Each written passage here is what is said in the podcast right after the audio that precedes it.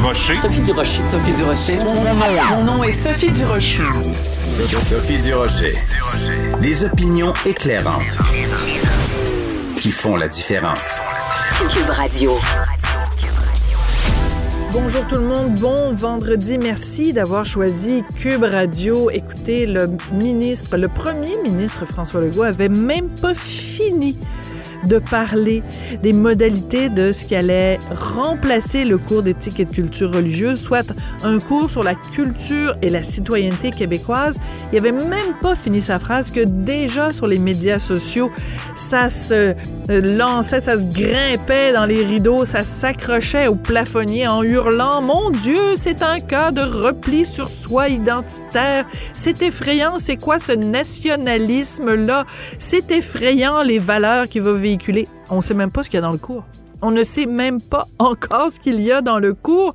Chaque fois qu'au Québec, on veut se tenir debout, on veut dire à quel point on est fier d'être ce qu'on est, on veut célébrer notre culture, on veut célébrer notre langue, on veut célébrer notre identité, qui est très inclusive. À chaque fois qu'on veut se faire ça, on se dit attention, c'est dangereux le nationalisme québécois, la fierté québécoise, c'est dangereux, ça se définit euh, contre l'autre. Ben non, calmez-vous tout le monde. Prenez une petite tisane bio, là, une petite camomille équitable. Prenez votre gaz égal. On va attendre de savoir ce qu'il va y avoir dans ce cours-là avant de le critiquer. Moi, je commence à en avoir vraiment ras-le-bol qu'à chaque fois qu'au Québec, on veut dire à quel point on est fier, à chaque fois qu'on veut se péter les bretelles, on se fait accuser de faire du repli identitaire. Quand j'ai vu ça, j'ai poussé un grand et vraiment colérique. Ben voyons donc. De la culture aux affaires publiques. Vous écoutez Sophie Durocher. Cube Radio. Est-ce que les chiens sont vraiment en mesure de détecter, de renifler l'odeur du cancer ou même de la COVID-19? C'est euh, une question à laquelle on pourra avoir une réponse une fois qu'on aura les résultats d'une étude qui va être menée conjointement par la Faculté de médecine euh, vétérinaire de l'Université de Montréal et l'Institut pardon, Curie à Paris. On va en parler avec Éric Troncy. Il est professeur titulaire justement à la Faculté de médecine vétérinaire de l'Université de Montréal. Monsieur Troncy, bonjour. Bonjour, Madame Durocher. On sait que les chiens, évidemment, ont un odorat extrêmement développé. Euh, Est-ce que vraiment euh, les, les, chiens pourraient être capables de détecter, euh, de faire la différence, par exemple, entre le cancer, la COVID ou d'autres maladies? La réponse est absolument positive. Euh, nous sommes convaincus que le, le, chien présente une capacité euh, hors norme pour la détection des, des différentes euh, signatures olfactives des maladies. En, en fait, le, ce qu'on comprend maintenant, c'est que euh, chaque atteinte euh, par un agent infectieux ou par euh, un trouble par, particulier va générer en fait une trace métabolique qui euh, est lié aux atteintes des cellules et puis le, développement de la maladie. Et à ce moment-là, il va y avoir un, une émission de composés olfactifs qui sont volatiles et que le, le chien est capable d'aller rechercher à partir du moment où on l'entraîne adéquatement à repérer cette signature. Donc, il y a deux choses qui sont fascinantes là-dedans. Premièrement, les facultés olfactives, évidemment, hors normes des chiens, mais aussi cette idée qu'une maladie ou qu'une dysfonction de notre corps émettent une odeur. C'est quand même assez particulier. Comment on en est arrivé à cette, à cette, à cette idée-là que quand on a la COVID ou quand on a le cancer, notre corps émet certaines odeurs? Grâce aux chiens. C'est incroyable. Oui, le, le, premier cas est, est, rapporté dans les années 90. En fait, c'est dans la revue anglaise euh, Lancet, qui est très connue en, en sciences médicales. Oui, oui, tout à fait, très respectée, oui. Oui, exactement. Et le, le chien d'un propriétaire euh, reniflait euh, intensément le, le, mollet de la personne. Et il s'est avéré que c'était un mélanome cutané qui était euh, à cet endroit. Hein? Et euh, ça a commencé comme ça, en fait. Donc, euh, euh, le monsieur est à la maison, son chien n'arrête pas de renifler son mollet. Il se dit, coudon, qu'est-ce qui se passe avec son mollet? Mon mollet, il va voir le, le dermato qui lui dit, ben, vous avez, euh, vous avez un cancer au mollet. Donc, tout part de, de, ça. Dans quelle mesure on peut, et que l'étude que vous allez faire, dans quelle mesure on va pouvoir vraiment détecter la, la COVID-19? Parce que, évidemment, c'est l'urgence en ce moment. Je dis pas que le cancer, c'est pas urgent.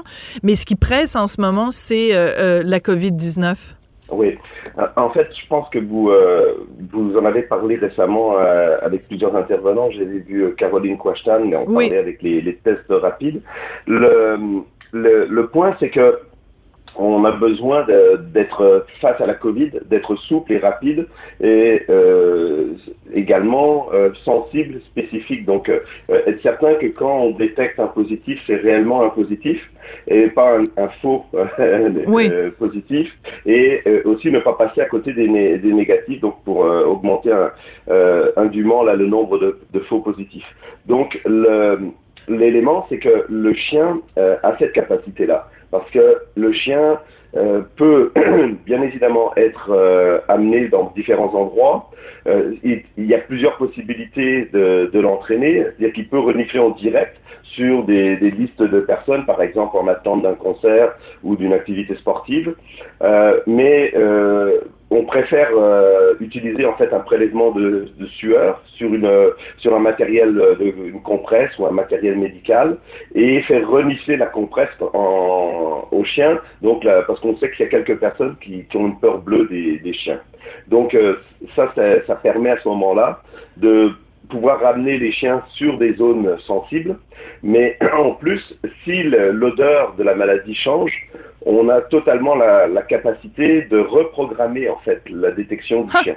Donc, par exemple, s'il y a un variant, s'il y a un variant, on peut adapter à chaque fois, à chaque à chaque variation en fait. Exactement. Fascinant ça, ça c'est sympathique à dire comme ça, mais c'est un travail de longue haleine parce que il faut un, entraînement très rigoureux des chiens et c'est ce qui euh, nous, nous, a amené en fait dans le, euh, le, le, financement par la Fondation Royal Canin. Des travaux qui, qui, qui, nous amènent dans la lumière euh, ces jours-ci, euh, c'est qu'on cherche avant tout à, à, bien standardiser les protocoles d'entraînement, toutes les procédures pour comme, quels sont les meilleurs médias pour prélever les, la sueur ou les, les autres fluides qu'on peut récupérer, salive, urine ou sang, qu'est-ce que ça dépend un petit peu. Et euh, ensuite, comment est-ce qu'on les store? Comment est-ce qu'on on est capable de les conserver de, de manière optimale? Et euh, ce qui va nous, beaucoup nous intéresser, nous, c'est qu'à sur euh, Montréal, on va mettre sur pied une, une formation certifiante par l'Université de Montréal et wow. par l'Université Paris-Est-Créteil pour les, euh, les éducateurs canins qui seraient intéressés à faire de la détection médicale. Donc, ça va devenir une spécialisation. Les gens vont pouvoir se spécialiser là-dedans et être des professionnels de la détection euh, médicale. Quand on dit, euh, Monsieur Troncy, que le chien est le meilleur ami de l'homme, je pense qu'on en a une bonne, un, bon exemple parce que si euh, un chien, vous avez donné l'exemple tout à l'heure du monsieur avec son mollet, mais si le chien peut m'aider à, à, détecter, par exemple, le fait que la, COVID, il va vraiment prouver à ce moment-là qu'il est euh, notre notre meilleur ami. C'est incroyable quand même. Oui, je pense que tous les amoureux des, animaux le, perçoivent très, très fortement. On, a eu une, une, énorme évolution dans, dans, notre société au Québec pour la position de l'animal de compagnie. Euh, on, on, dans le milieu vétérinaire, on dit classiquement que maintenant le, les chiens, les chats, mais même aussi euh, pour les chevaux, il y a un lien affectif tellement important qu'ils se sont considérés comme des membres de la famille. Et le, le membre, le dit membre de la famille nous rend très bien. En fait, euh, plus on, on donne d'empathie, d'attention à un animal de compagnie, plus il va euh, nous solliciter et interagir avec nous. Oui. Et ça, c'est un de nos gros axes de, de, de, travail. En fait, nous, on travaille beaucoup sur la relation entre l'homme et l'animal, et en particulier comment les deux communiquent l'un avec l'autre. Donc ces chiens qui euh, qui détectent, bon, il y, en a, il y en a quand même déjà. C'est pas c'est pas on vient pas tout juste de découvrir ça. Bien même dans le cas de, la COVID, vous ce que vous voulez, c'est faire ces études-là pour vraiment prouver hors de tout doute euh, raisonnable à quel point c'est efficace. Euh, Est-ce qu'il y a des chiens qui sont meilleurs que d'autres pour la, la détection des, maladies? Est-ce qu'il y a des super chiens détecteurs? Oui, il y a des super chiens détecteurs. Euh, la difficulté pour l'instant, c'est que comment est-ce qu'on les détecte? Peu... Il faut détecter les détecteurs. Exactement. Ça prend des détectives, là, oui, allez-y. voilà, c'est un, un peu le euh, c'est assez fascinant parce qu'on se retrouve dans la même condition que les fameux agents de joueurs euh, pour les sports professionnels, où chacun va aller défendre son poulain pour, pour justifier qu'il est meilleur que l'autre. Et, et, chacun un petit peu donc dans le milieu canin, bon bah pense connaître la bonne recette pour, pour se faire. Et, c'est là où nous, au niveau scientifique, on aime, on est intéressé à développer des, des tests plus objectifs et pour pouvoir nous assurer, parce qu'en fait on a on a deux, deux grandes balances dans, dans, ces cas, dans, dans, cette condition de détection médicale. On a la capacité du chien à effectivement euh, renifler et, et, à percevoir parce que euh, dans les travaux qu'on fait avec euh, les, les, gens de l'Institut Curie, euh, on, on, a toute une portion sur les développements de la signature réelle, la, signature chimique, avec euh, les développements des nez électroniques qu'on regarde également, et, et c'est extrêmement compliqué. Ce tout ce qu'on peut vous dire, c'est que euh, c'est pas une molécule qui sort, c'est vraiment une signature très complexe de, des odeurs et, et c'est donc fascinant comment le chien la retrouve de manière systématique. Mais euh, l'autre capacité qui est primordiale pour ces chiens-là, c'est la volonté de travailler. Parce que euh, c'est pas tous les chiens qui ont le goût de travailler. Ça vous rappelle quelque chose? Hein? Oui, c'est ça. Monsieur Troncy, vous dites qu'il y a des, des, des, des, chiens qui sont plus paresseux que d'autres. Est-ce que vous pouvez nous donner des noms ou vous êtes gêné de dénoncer certains chiens qui sont plus paresseux que d'autres?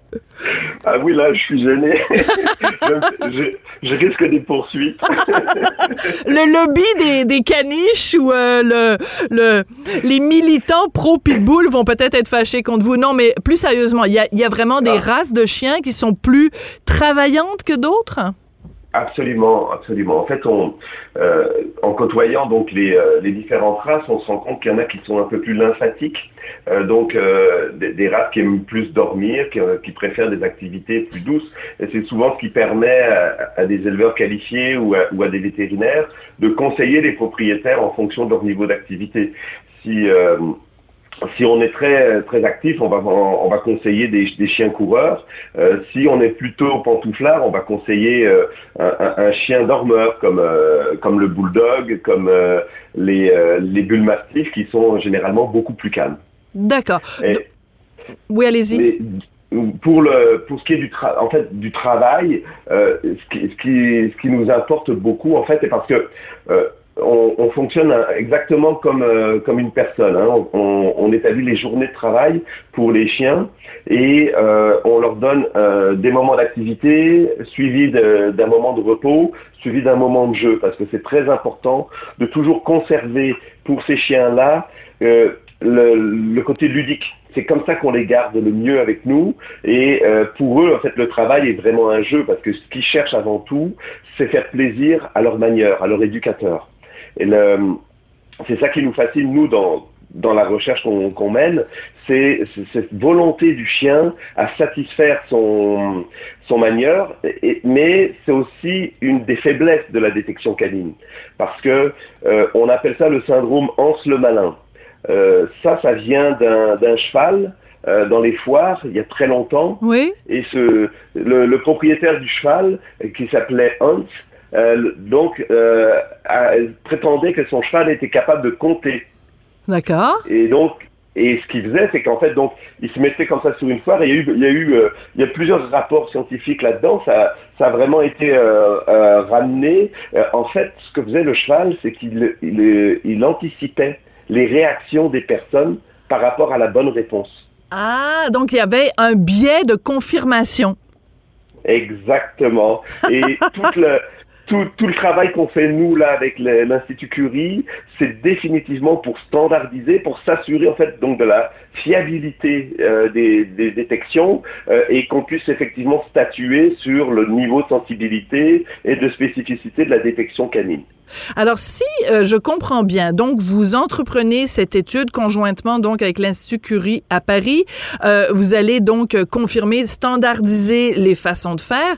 Si euh, vos résultats qu'on va connaître en 2022 sont concluants, on va pouvoir vraiment euh, à grande échelle instituer ces, ces formes-là de détection et à ce moment-là, on va pouvoir parce que bon, je prends un exemple, mettons le cancer du sein. On sait que oui. des fois peut avoir un engorgement, ça prend du temps pour que les femmes aient un rendez-vous pour leur mammographie, ça prend du temps pour qu'on ait les résultats. Après, il y a la biopsie, etc.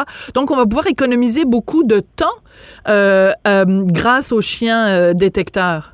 Effectivement, en fait, euh, c'est un moteur très important dans la procédure, c'est que nous sommes convaincus, en fait, d'une part de l'originalité de la détection canine, puis je vais, je vais, y revenir par la suite, et, de son adaptabilité à beaucoup de terrains euh, sur lesquels on n'a pas accès à l'heure actuelle, et d'autre part sur sa complémentarité avec notre système existant, dont on connaît tous la plus grosse faille, qui est la surcharge, ben oui. et que ça déborde toujours et qui nous coûte aussi toujours plus cher. Hein, euh, pas juste en matériel, mais en temps de personnel toujours croissant. Donc, le, gros avantage, c'est que si on est capable justement de, de sélectionner les, les, personnes les plus à risque, euh, d'une première manière non invasive, bon, bah, ça va nous permettre effectivement de désengager très significativement. Formidable. oui, puis en plus, les chiens, les chiens, excusez-moi, c'est, c'est, ça coûte pas cher. Dans le sens, il faut que les, les manieurs et tout ça, ça coûte cher. Mais le chien, on lui donne euh, euh, de, la, de la bonne nourriture, un petit nonos, et puis voilà, le tour est joué, non? Absolument, absolument. En fait, on, a bien évidemment, comme ces chiens, euh, à partir du moment où on travaille des, chiens, euh, faut, quand même concevoir qu'ils euh, ils atteignent en, en, valeur intrinsèque des montants beaucoup plus significatifs. on parle de plusieurs dizaines de milliers de dollars pour un chien bien entraîné. Euh, donc euh, parce que ça prend beaucoup de temps pour le former. Et euh, ce que je voulais rajouter par exemple, c'est que dans l'utilisation des, détections avec les chiens, on peut envisager une utilisation sur des territoires où on ne peut pas apporter le niveau de technologie. Euh, est le nôtre, par exemple, à Montréal, Québec, ou, ce que vous pouvez envisager. On pense, par exemple, à, des pays en voie de développement où euh, les chiens les connaissent, puis ils sont capables de développer de la même façon. Euh, et parce que ce qu'on sait, on parle du cancer du sein, mais euh, l'épilepsie a été aussi confirmée, le diabète également. Donc euh, il y a beaucoup de maladies que les chiens pourraient nous aider à détecter. Écoutez, c'est absolument fascinant. Donc on a très hâte d'avoir les résultats de cette étude. Donc c'est quand même un million de dollars qui a été mis par Royal Canin pour cette étude-là des deux côtés de l'Atlantique. Monsieur Troncy, vraiment, vous faites un, beau métier à côtoyer comme ça les chiens et surtout de pouvoir dépister des maladies dans le but évidemment que tout le monde soit en meilleure santé. Ça a été passionnant de vous parler. Merci beaucoup. Bonne journée, merci. Éric Troncy, qui est professeur titulaire à la Faculté de médecine vétérinaire de l'Université de Montréal. Écoutez, moi, j'ai peur des chiens. J'ai vraiment une peur euh, bleue des chiens. Donc, euh, mais je dois m'incliner quand même devant leur faculté olfactive.